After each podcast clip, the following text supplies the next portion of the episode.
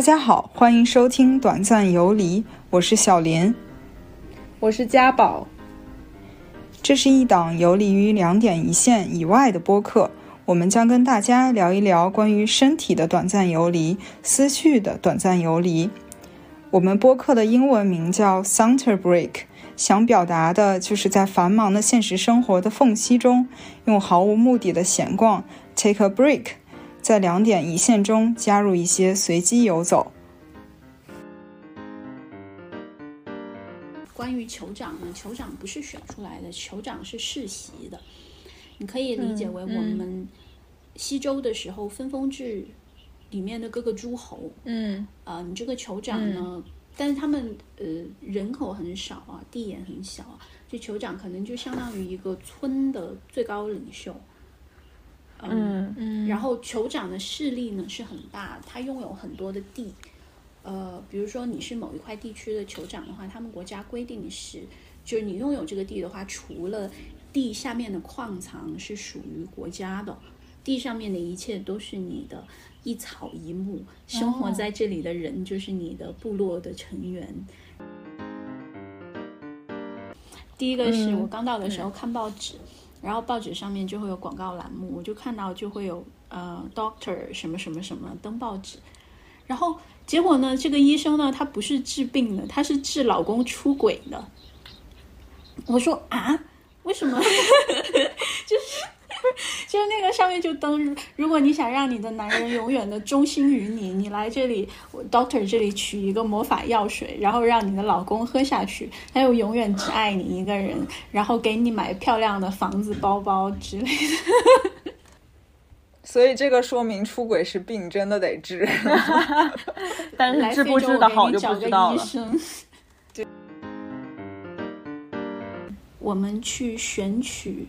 甚至是营造，呃，去搭建这么一个符合我们想象的内容，然后把它送给消费者，然后它其实是一个沉默的螺旋，你不断的在这个螺旋里面向下，你越接收这样的信息，你就越相信这样的刻板印象，然后你越相信这样的刻板印象，你就越想要去消费这样的内容，因为它简单粗暴，因为它。不需要你去理解这个世界和这些人的复杂性。这个老板就说：“呃，我们是社会主义国家，社会主义国家不贵。然后我们不贵很多年了。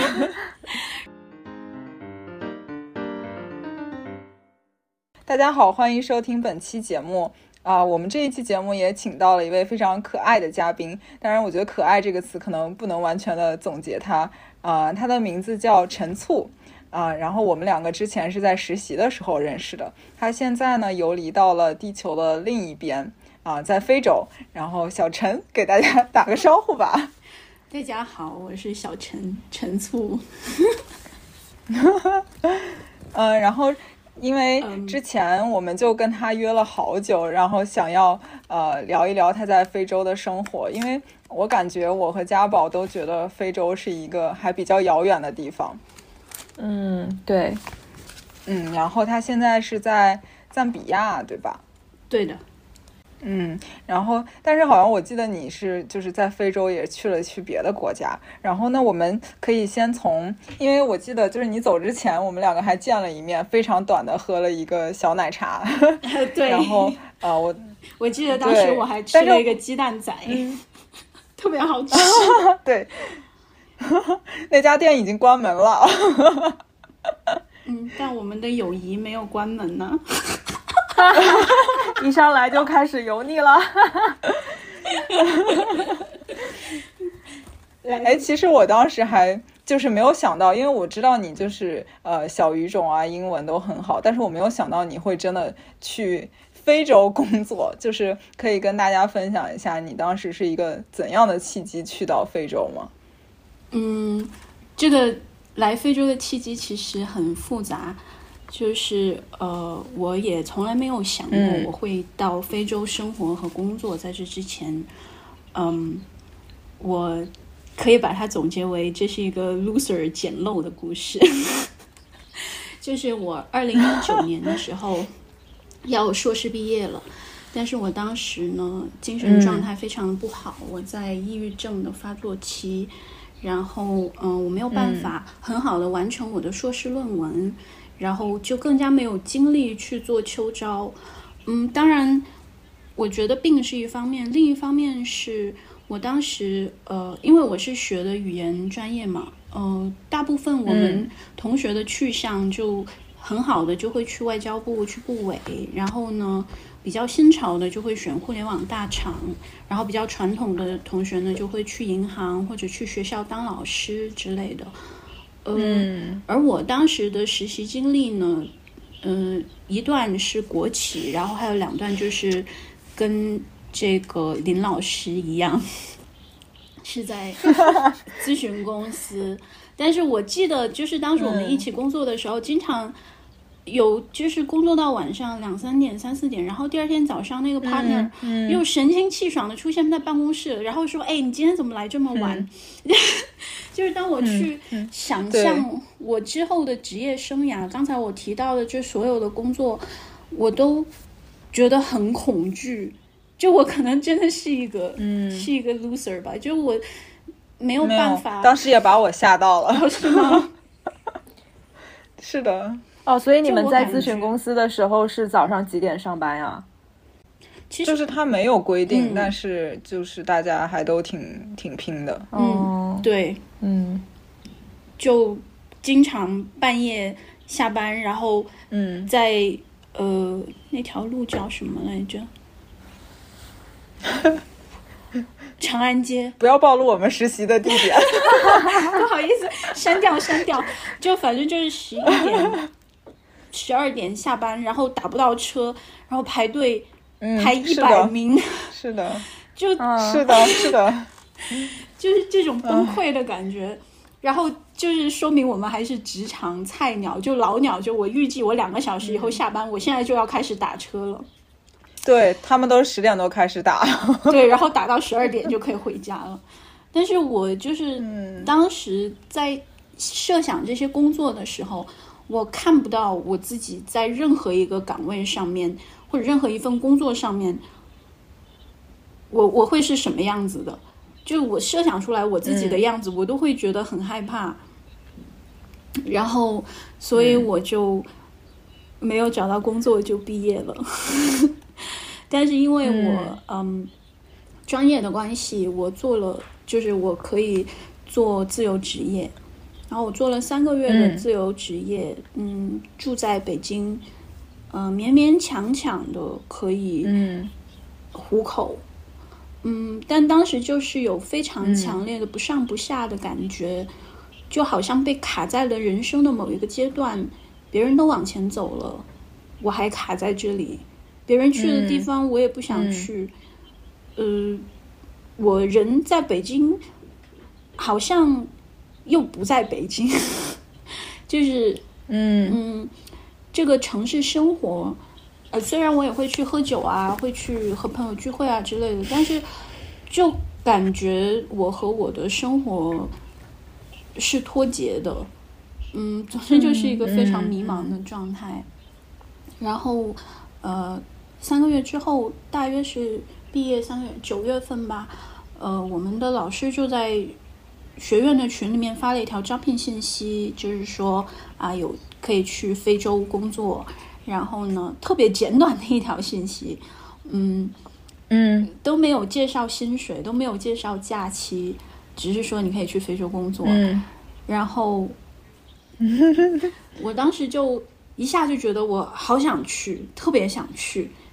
然后我就报名了面试，特别有意思。我的简历其实是直接发到了我们公司董事长的邮箱的，我自己都不知道。哦，他可能也是就是突然或者是很着急要招这么一个人。呃，是的，就是我前面的这一任，呃，同职位的就突然的调离了，所以他们就很需要。然后刚好当时已经。九月份了嘛，就是大部分非常优秀的我的同学们都已经找到了工作，呃，几乎所有人都找到了工作，然后我就碰巧的捡漏了。并不是说我的专业水平不行啊，也没有什么优秀的意思。哇，你的专业水平真的 非常行啊，怎么能这么？然后对，但是他们没有去到非洲啊。可能优秀的人都不会想来第三世界国家吧。但我当时就，嗯，我现在回想起来，觉得当时做这个决定也并不是说单纯的脑热。就是在人生的某一个阶段会出现一些机会，然后你就会非常本能的知道我的生命或者我这个人需要他，于是，嗯，就非常自然的做了这个决定。嗯，我甚至是都已经决定要去非洲了，才跟我的父母说，嗯，我要去非洲了。然后我父母说好吧，嗯，就他们也知道我是一个到处乱跑的人，所以。没有太多的反对，嗯，而且现在回想起来，也许选择来非洲，一方面是对非洲，嗯，对异国的向往，对和别人不一样的向往，可能我比较自恋嘛，就是我想和大家都不一样。然后另一方面，其实也是对，嗯，北京对城市生活的一种逃离。嗯嗯，我在是感觉非洲。肯定跟北京特别不一样，非常不一样，就是生活节奏、嗯环境，然后，嗯嗯，是的，嗯嗯。那在那在非洲的那种首都城市，会有就是找到像北京一样的感觉吗？嗯，稍微有一丁点。我会说，这没有种族歧视的意思，但是我会说它比较像一个低配的北京，就是其实大城市的生活。呃，具有现代性的生活，其实，在世界的各个地方都是有很高的相似性的。对，嗯嗯，就是资本主义的这一套可以迅速复制。是的，是的，是的，嗯，就是包括呃这种商业的逻辑，嗯，政治的逻辑，其实都是非常相通的。即使说是，呃，肯定会有本地的一些特色和影响在，但其实。是可以用我们原来对世界的理解去稍微带入进去的。嗯嗯，就是尤其我觉得这种对于我们一个对于我们来说比较陌生的一个地方，如果打个比方的话，就比如说同等于中国的哪一个城市，就会让我们很快的，好像有一个画面感这样。贵阳，贵阳，就你现在生活的城市吗？还是？啊不，首都。还是首都，甚至比贵阳还要落后很多。嗯。嗯，就是三十八线县城的那种感觉。嗯。哦，但嗯，哎，但是就是嗯，你先说，我必须要重重复复的声明，这里没有种族歧视的意思。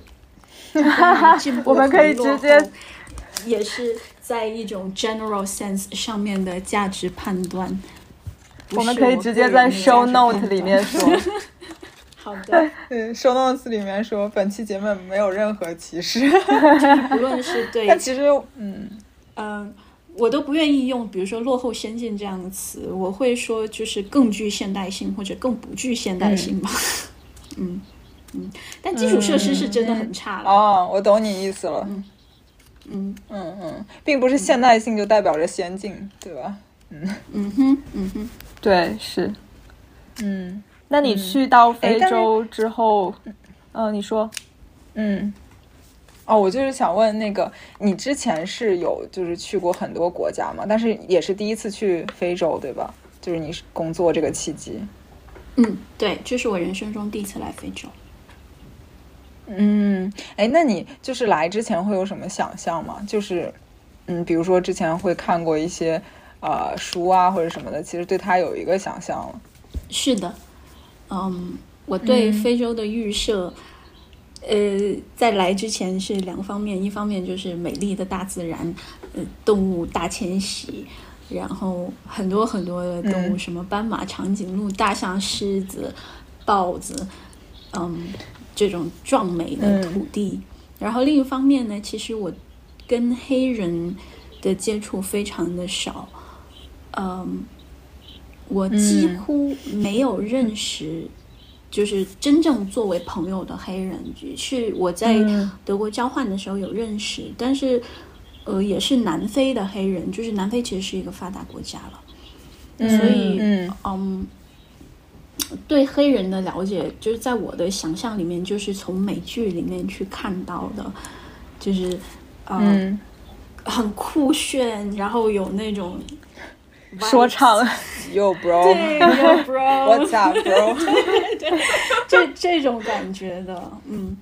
但是来了之后，我发现这些都是嗯，刻板印象，对外来者的想象。就你到了非洲之后，人类生活的地方当然不会有野生动物，野生动物又不傻，它为什么 为什么要到城市里面来跟你一起生活？然后哦，嗯，对，然后这边的黑人因为殖民主义，呃，殖民的历史，然后还有嗯，他们自己本身的民族的传统，其实赞比亚的黑人是非常谦和有礼、非常有礼貌的。嗯。嗯，对，这就打破了我的刻板印象，尤其是我跟当地的女孩去聊天的时候，他们是。嗯，动作是非常的，嗯，不能叫畏缩，他们的动作是非常的拘谨的，然后手势也是很轻的，说话也是非常的轻的，跟我们想象中就是，嗯，美国的黑人说英语或者说 rap 不一样，他们是有一点点这种气声，我称之为英语里面的台湾腔。哦，这样终于可以明白了吗？嗯，明白了，明白了。所以这种是已经刻入到他们的文化里面了，就不管一个人他的受教育程度高低，都是这样的，是吗？嗯，是的，是的，非常的友好和谦卑。总体来说是这样的，当然不排除非常恐怖的个例了。就比如说那个中国东北的大妈，可能也会冲上来打你吧。但是不代表所有的中国女人都很凶啊。哈哈哈哈哈！嗯嗯嗯嗯。这个会有一些宗教的原因吗？是因为他们嗯有的信什么宗教？有的嗯，赞比亚百分之八十的人都信基督教，然后还会有一些本地的我们称之为迷信的这种本地宗教，嗯哦，拜物教之类的。哈，我其实有问我朋友，他也说不出来，反正就是有一些什么通灵啊，呃，什么跳大神呐。然后什么，嗯嗯，做法呀之类的东西。哦，那感觉跟中国的信仰是相通的，就是当一个人有所求的时候，他就会开始去探索这部分的东西。是的，我们这边呃，关于这个，我有两个小故事想要分享。第一个是我刚到的时候看报纸，然后报纸上面就会有广告栏目，我就看到就会有呃，doctor 什么什么什么登报纸。然后结果呢？这个医生呢，他不是治病的，他是治老公出轨的。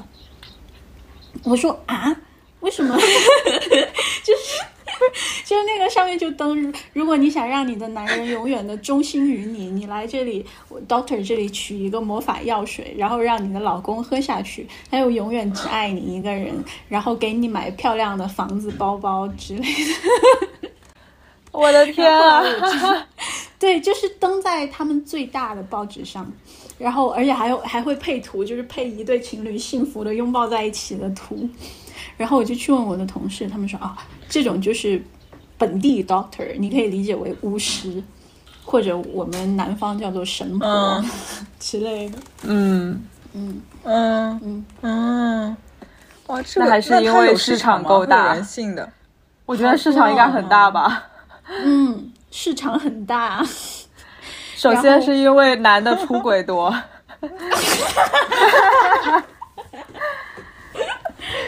嗯嗯，所以这个说明出轨是病，真的得治。但是治不治的好就不知道了。对，给你喝点什么配方的水。然后第二个其实是有一点嗯骇人听闻的故事，就是我住的这个地方，它其实是一个。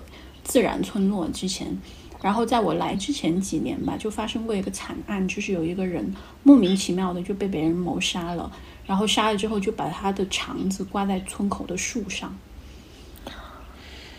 嗯。嗯，然后他其实是就是本地的一个巫师，用它来做法了，因为他跟他的邻居不和，然后他的邻居好像确诊了什么癌症之类的，然后巫师就说都是你那个邻居害你的，然后你要怎么怎么做法，你要把他的呃就是肠子拿出来，还怎么怎么样，用他器官做一些什么法术，然后你就你的病就会好了。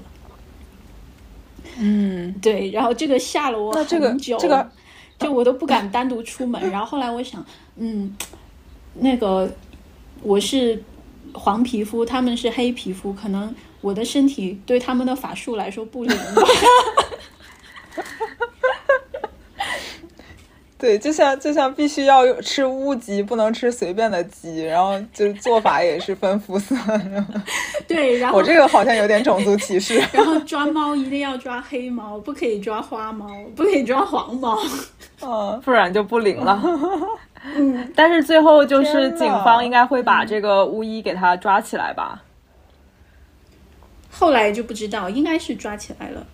它毕竟还是一个有一些现代国家机构的这么一个国家，还是有这个立法和执法部门，也是有法律的，应该是抓起来。对啊，嗯，但这个故事就是，嗯，想说就是，其实这个地方和我想象的任何一个地方都不一样。它是，嗯，其实我觉得它有点像中国的，它就是新的，嗯，工业社会、现代社会和传统社会相交叠，同时并行的这么一个地方。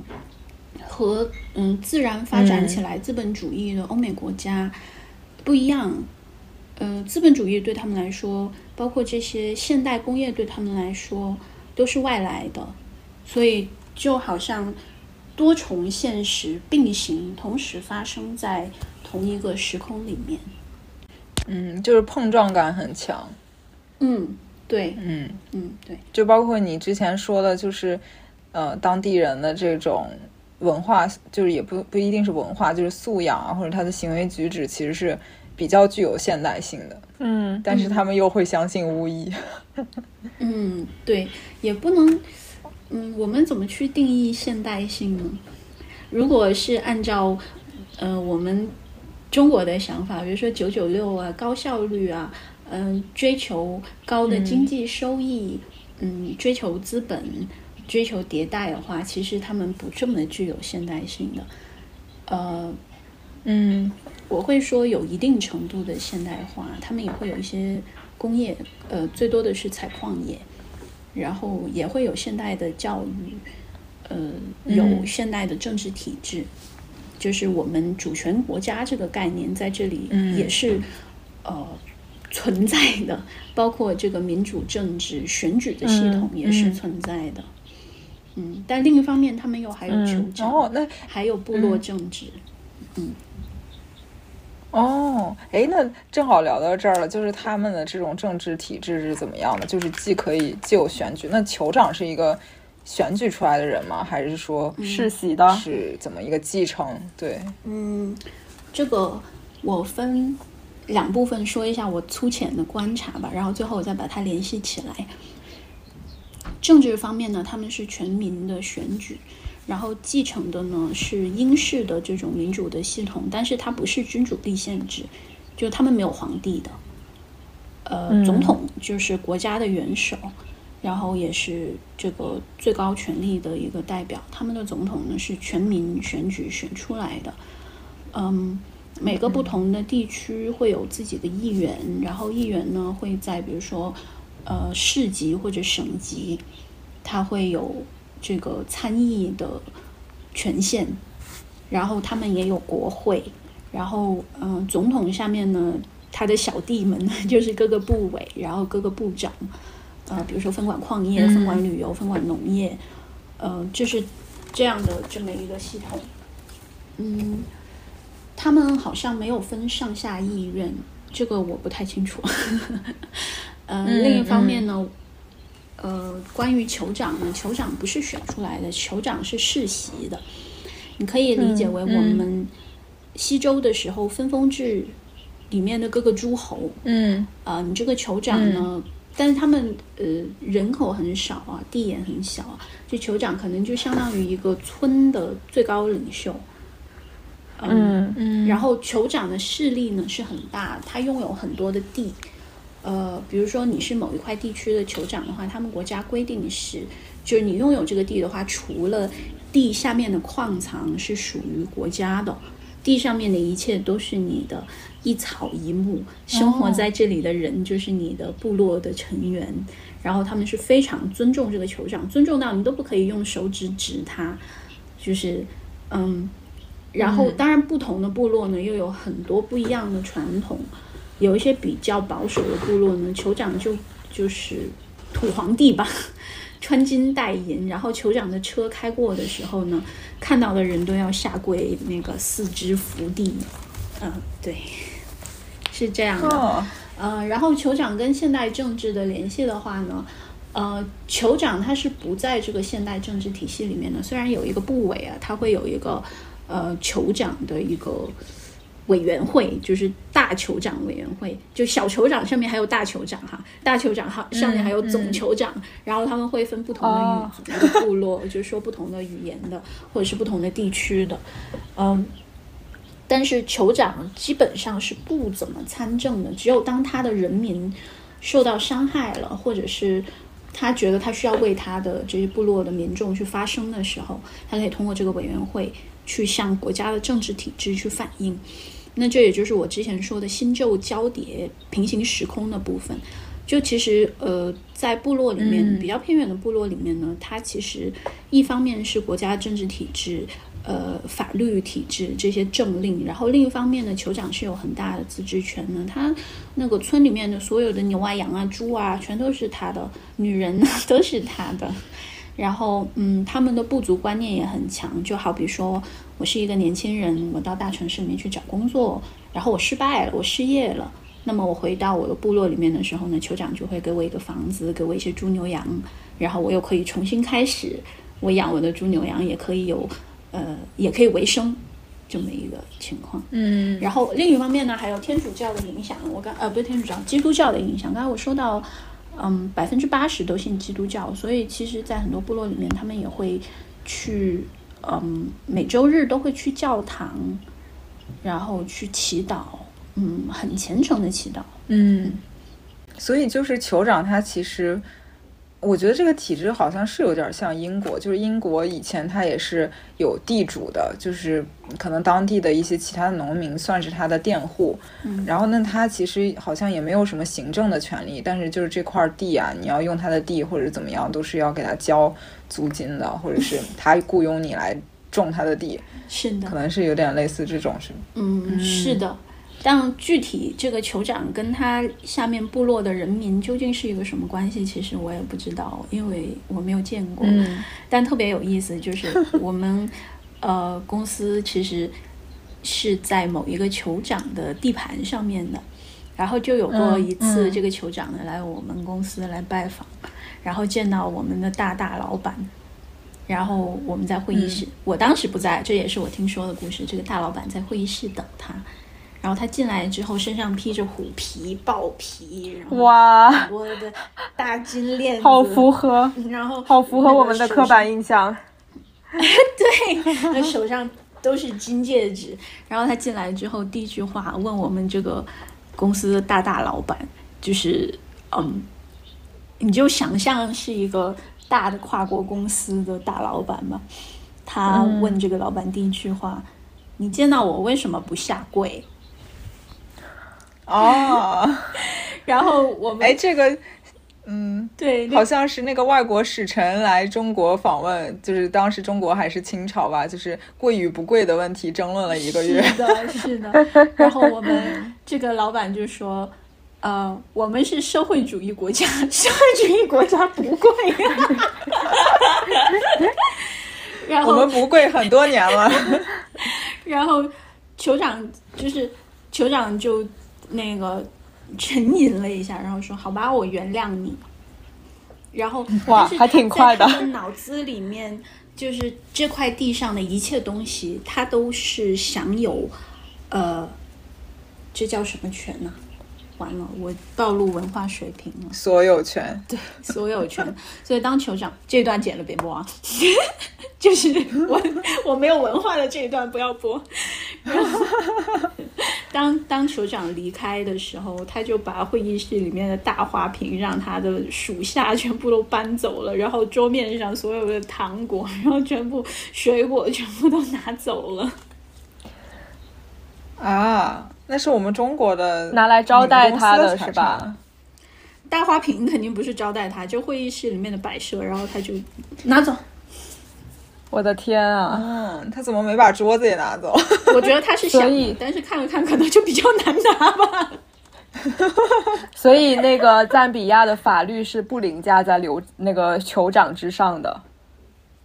理论上来说是凌驾的，事实上来说没有人敢惹他呀。嗯，最好不要惹他吧。其实就是这，感觉你们公司在当地是吧？怎么也得跟酋长搞好关系，不然人家是吧？有点像地头蛇的感觉。对，嗯，是的，地头龙不能是地头蛇，蛇都冒犯了。再次强调，本期节目没有任何种族歧视成分在。嗯嗯，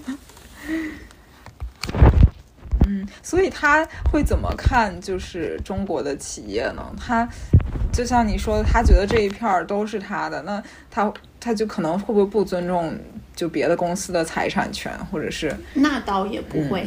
其实酋长不是我们想象的那种土老帽的，人家很多也是接受了很好的教育，甚至是英去英国接受精英教育的。呃，就是他们有他们自己的一套治理的逻辑。嗯。嗯嗯，可能人家那个文化水平也是很高的。对，只不过他只要一回到他这个地盘就对，嗯。对，不要想象是野人，嗯，更多可以想象是大学生村官，不敢，不敢。嗯。那他这个比喻又形象了，大学生村官。那他会觉得，就是中国企业过去是可以帮助他们当地解决那种就是就业的，还是说他会觉得这其实是一种掠夺？这个问题很难回答，因为不能一概而论，每个人都会有自己不同的观点。包括政客呢，也会有不同的流派，有支持的，有反对的，有中立的，有觉得需要更多的立法去限制的，有的也有觉得说需要更多的优惠政策去鼓励的。就是嗯，关于这一点呢，嗯，我其实也想提一下关于对非洲的刻板印象。我们刚才讲到一部分了，嗯，另一部分就是当我真正来到这里之后，我发现它的社会是。非常的多样丰富的，它有不同的社会阶层，嗯，有不同的流派，有各种各样的影响，它的复杂性是非常高的，因为它，嗯，现在在非洲大陆，它不光是欧美的影响，它有非常多的中东北非的人，然后还有很多中国人，当然就东亚的人。就是它受的影响是很广泛、很全面的，以至于它的社会分层，嗯，也是就是它的社会也是会有很多不同的层级的，然后不同立场的人就会对同一件事情会有不一样的观点。嗯，比如说，嗯嗯，有一些政客为了上台呢，他可能就会打反华的民族主义的这张牌，然后有一些政客呢。就会反而会支持，因为中国的投资者过来，确实是促进了就业，确实是带来了他们所没有的技术经验啊，机器。然后呢，还有一些呃弱势群体，比如说，就是因为中国竞争者的到来，失去了更多的嗯致富的机会，或者更多商业机会的这些群体，当然就是非常的繁华啦。就希望你们赶紧走啦。对，所以这个问题嗯很难去回答。就看到这么一个复杂性，去承认它的复杂性，已经是我能够现阶段能够做到最多的，嗯嗯最大的程度了。嗯嗯嗯。就是我觉得，其实我们问这个问题，肯定不是想让你给出一个就是很肯定的观点，像那些政论一样。就是我觉得，就是恰恰你你是看到这种复杂性之后，不容易给出一个好像一句话就能总结出来的观点，才是最可贵的，或者是最就是最有价值的。对，嗯，就反而就是我们呃，我们不在非洲的人，或者是不了解的人，可以抛除这种刻板印象，就是那个社会它也是很复杂的。就是，其实就是现在网上有很多那种短视频，就是拍非洲啊，包括非洲人啊，就是就会形成一种刻板印象。比如说，就像你说，他们其实说话都很柔声细语的，但是短视频里面都是那种大嗓门，什么 呃油倒进去，对对对。而且我之前就是看到很多短视频会刻意营造一种就是黑人的智商比较低的感觉，就是他们可能会同样的一件很简单的事情，然后他们要大费周章的去做，然后下面就会很多人在嘲笑他。关于这个部分，嗯，我想说啊，关于这个部分，嗯，我提一个概念，就是。东方性，啊，Orientalization，嗯，这是在早期中国和东亚刚刚暴露到欧美世界的时候，欧美人对东方的想象，它是很割裂的。一方面呢，我们是这个小眼睛的低级的人种。另一方面呢，我们又是什么神秘的东方古国？那个叮叮叮奏些乐，拿一个筷子。我记得之前呃有一个，应该是 DNG 这个品牌。嗯嗯，对对对，这个让什么中国人拿这个筷子，小眼睛中国人拿筷子去吃一个什么东西，然后引起了我们很大的不满。就我们中国人内部很大的不满，说这是很典型的刻板印象。其实，嗯，就刚才说短视频的这些东西呢，嗯，实际上我把这个概念迁移一下，也是我们中国人在做非洲性的幻想。对，嗯嗯嗯，我们去选取，甚至是营造，呃，去搭建这么一个。符合我们想象的内容，然后把它送给消费者，然后它其实是一个沉默的螺旋，你不断的在这个螺旋里面向下，你越接收这样的信息，你就越相信这样的刻板印象，然后你越相信这样的刻板印象，你就越想要去消费这样的内容，因为它简单粗暴，因为它不需要你去理解这个世界和这些人的复杂性。嗯，我其实是很很反对去这样做的。我甚至觉得这是一种嗯智力上的懒惰和心态上的封闭造成的现象。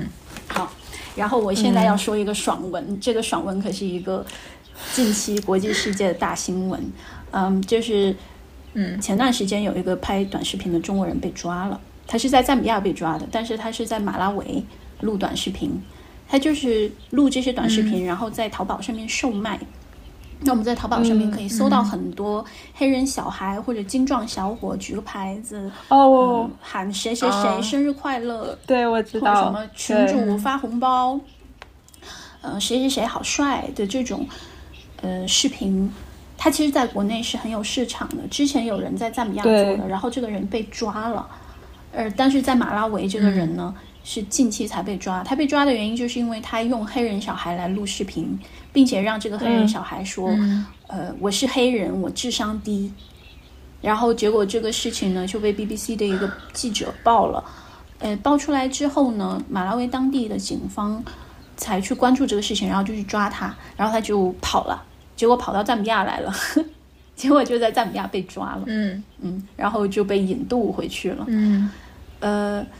据我所知，他现在回国了。呃，不不不，他被引渡回马拉维，抓起来关起来了。哦哦哦。然后，嗯，我之前知道的，在赞比亚也有这样的一个人，然后也是被抓了。他当时是让黑人小孩拿枪朝天开枪。嗯，他家就在警察局旁边，他干这样的事。然后果然就被举报了，然后他就被抓进去了。但他的收入是很可观的。现在这两年我不知道，但是据说在一六到一八年之间，就这样在网络平台上面售卖这些短视频，他每年的流水能有好几百万人民币。哎，那我有一个问题，就是他会把这个钱分给那些演员吗？黑人小孩演员吗？每人发一罐可乐吧。嗯，所以他才会被记者爆出来说是都不叫雇佣童工，他都没有提说这是雇佣童工，因为你根本就没有雇佣他，你是在剥削当地的小孩。对，嗯嗯，我觉得就是本来这件事情就是不管说是什么谁谁谁生日快乐这种视频，就是自带一种傲慢了。然后如果再演变成就是很明显的种族歧视，甚至是奴奴隶化对方，这个就。这 其实已经犯法了吧？违法了吧？呃，确实是违法了。包括其实我觉得说谁谁谁生日快乐的这种视频，一样是有很强烈的种族歧视的。你为什么需要黑人来营造这种奇观？嗯，就好像对你要看一个一个大象给你画画，或者一个猴子骑单车一样。嗯嗯，对，不然的话，对对我。这个也是你说的那个非洲性、非洲化，就是我们是在凝视他们，没有把他们当成同同样的人来看。嗯嗯，没错，就是就是怎么说？你换位思考一下，就仿佛呃，二战时期或者是再往前，让一个中国人去表演一个什么什么行为，然后卖给欧洲人。我想到，我想到张爱玲在《小团圆》的结局里面说的。中国人跑了之后，去美国表演杂技、顶气球、顶钢圈，然后说哦，就是现在不是看海豚顶球，现在是看中国人顶球。中国人还挺聪明的，就这是这是一种嘲讽。对，所以我觉得这些视频实际上就相当于我们在看非洲人顶球了。嗯，又没有是，嗯嗯，但而且就是这个事情还没有给他们相应的报酬。就如果给了的话，也许就是我们站的这个角度可能有点何不食肉糜，或者说他为什么不要自己的尊严？那那甚至连钱都没有给到他，也许会给一点吧，几块钱，因为这边非常贫穷，人的收入是很低的。嗯，对，当你连饭都没有吃的时候，尊严是你唯一可以出卖的东西。嗯，很悲伤。很悲伤，让我们来切换一下，聊点轻松的。嗯，哎，那当地的就是文化方面，就像你刚刚提到，它呃，既有一些就好像是像我们这种普通城市的一些文化，呃，包括一些游乐的场所，它会有商场吗？也会有商场，就你会住的地方会有的。嗯，电影院什么的，有的。就是基本的城市需要的东西都有，只是可能没有那么繁荣。是的，嗯嗯嗯。那当地人也会很接纳这种外面的文化，是吗？嗯，就是比如说他们会看什么漫威吗？好莱坞吗？嗯，也是看社会层级的。他们这边其实受英国的影响会更大一些，美国的影响会稍微少一些，并且他们本地人也承认，呃。引用奥威尔的一句话：“所有的动物都是平等的，但有的动物比别的动物更平等。”嗯，对于他们来说，嗯，黑人里面也是有不同的族群的。你生在美国的黑人和生在非洲的黑人，那也许你也可以视为完全不一样的种族了。嗯嗯嗯哦嗯。有道理，哎，他们之前就是你说也有那种殖民文化吗？就是会有这种种族隔离吗？就像南非一样？会有的，嗯，现在留在非洲黑人和嗯，是的，依旧是有非常强的这个白人至上的观念在，根植在非洲人的心里了。嗯嗯，他们看到白皮肤的人，对于他们来说，中国人也是白人。会自然的 恐惧的，呃，不是所有人都害怕啊，但是他会对会有一些害怕的，然后会对种族问题非常的敏感。比如说，你在你看来，也许只是人和人之间的吵架，就我跟同事吵一架，但在他们看来，就是你这个白皮肤的人在霸凌我了。嗯，当然，我自己作为一个拥有特权的人。我是感受不到特权的存在的，所以我不能够去否认他们这种感觉和感情的合理性和正当性，这是我观察到的一个现象。嗯，嗯，那就是我我记得我们之前有聊到，就是英国对当地的一个殖民的状况。嗯，就是我记得当时你说，可能我们当时理解就是英国对当地的殖民其实也是。嗯，相对于已经让他们接受这个事情了，就是不是那么残酷的一种暴政，或者是，呃，或者是是暴政，但是他们也会相对的融入到英国的这个文化里面，就是没有那么惨烈，会不会是这样？是否惨烈？我觉得我没有立场去评论。包括我身边的人，大部分人也都是在赞比亚独立之后出生的。嗯，赞比亚是一九六四年独立的，呃，所以此前的故事呢，我不太了解。那这之后呢，究竟是否惨烈？呃，有什么？当时是什么样的？我我我也不太清楚，所以这个问题我实在没有办法回答。嗯嗯，我能观察到的就是英国对于他们的社会，对于他们的。政治体制对于他们的社会生活的影响，嗯嗯，非常大，嗯，非常大，就相当于殖民者把这么一个这么一个相对来说原始的国家或者地区，强行的拉进了全世界这个资本主义的进程发展的进程，拉进。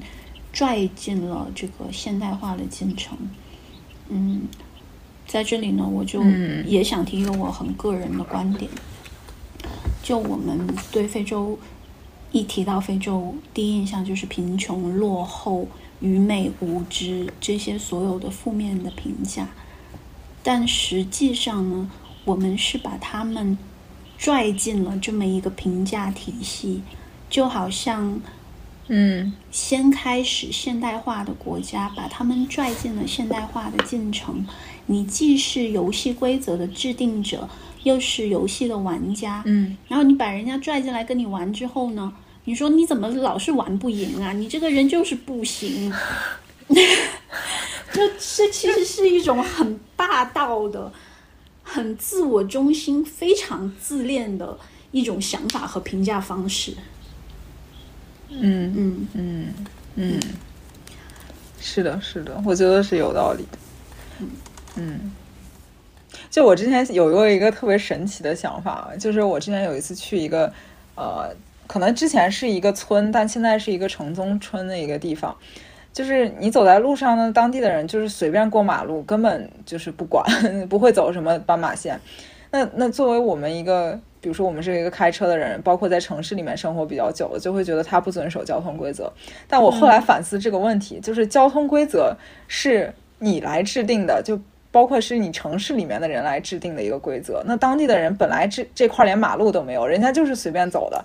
然后你作为一个外来者，你来到这儿了，然后说人家不遵守规则，那规则是你制定的呀，你还说人家玩不好？我觉得，就你今天今天说这个观点，我觉得是有异曲同工之处的。我完全同意。就是对于本地人来说，我原来都没有马路，就是我爱往哪儿走就往哪儿走啊！你现在你过来把路放到我这了，你把车开过来，然后你规定我你必须要这么走，是不是有点过分呐？对，其实是你侵占了人家行人的路权，然后你还坐在车里高高在上。对对，异曲同工，是的，这是相同的类比，嗯。嗯，我们真的太左了，没有吧？嗯嗯嗯嗯，我们是社会主义的花朵，哎，那所以我们不下跪。嗯嗯，对，其实就像你说，我们很多时候根本意识不到这种事儿。就是除非在一个就像你说文化或者是这种碰撞比较激烈的环境中，才能意识到，其实有时候我们的想法有点儿太高高在上了。嗯嗯，但是不可避免嘛。嗯嗯嗯。哎，就是那你们公司就做作为一个中国的企业，会雇佣当地人吗？会有当地人在你们公司上班？会很多，比中国雇员还要多。嗯，但非常可惜。那他们就是从事对，非常可惜，他们都是从事一些比较基础的助理的工作。呃，嗯，玻璃天花板是很低的，甚至不能叫玻璃天花板，水泥天花板吧，钢天花板。啊，完全看得到的，嗯，是的，嗯，更更打不破的是吧？嗯，是的。嗯，哎，那就是当地的，包括年轻人或者是或者是中年人，他们一般就业的话会是怎么一个选择？就是会不会就像我们理解的，也有小镇做题家去到大城市？有的，还是说大家还是比较比较比较安逸的一种生活状况？嗯，有的小镇做题家去大城市是有的，大城市现代城市对于周边地区的吸血效应在哪里都是一样的。嗯嗯，然后他们工作上面，呃，其实好的工作跟我们传统意义上理解的也都是一样的，就是社会地位高的、收入高的工作、受尊敬工作，比如说律师、医生，嗯，工程师这一类的，那就是人人都会去向往的。嗯嗯，当然还有政客，嗯，如果你有这个能力的话，嗯嗯。嗯，最近呢也有许多想要经商的人。嗯，我观察到，至少我来之后吧，观察到其实非洲现在就有点像我们中国改革开放的初期，呃，但它的问题比改革我们改革开放初期要复杂的多。因为我之前提到，它受到非常非常多不同的外部世界的影响。不同的游戏规则，大家都要把这个游戏规则 强加到这个地方，让你跟他一起玩。嗯嗯，但就比如说职业或者商业这方面来说的话呢，很多人其实也是很想创业的，啊，但因为他们没有这个，就是资源，对，没有这个经济资金的资源，没有技术的资源，很多呢就是创一些小业。啊，从中国义乌买一些小商品，然后运过来去卖。在这边最热销的就是假发呀、假睫毛啊，嗯，二手的衣服、鞋子啊，或者仿制的衣服、鞋子呀，对，都会他们就会进口到这边来卖。嗯嗯嗯嗯，像我们在中国提创业吧，呃，更多时候我们会想，比如说互联网的项目。我做一个 A P P，嗯，高科技，对，机器人公司，对，类似于这种 Web 三，Web 三点零，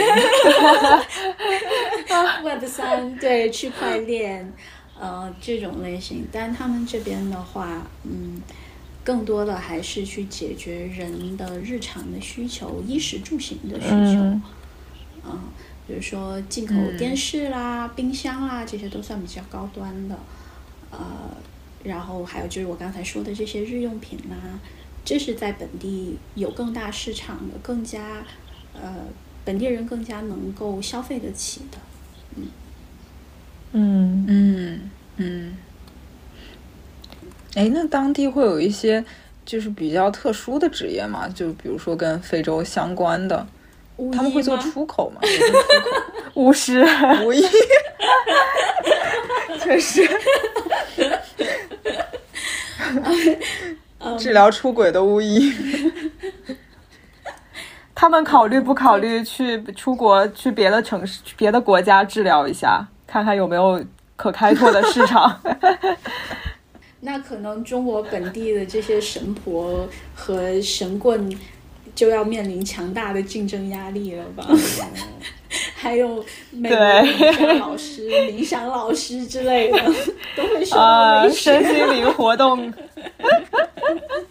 对。来自非洲的一股风 对。嗯对而且这个东西可能避雷也比较高就中国人会相信中国的那一套对。美国人会相信身心灵嗯我们可能不会相信一个非洲的汤剂。对。反正迄今为止我没喝过。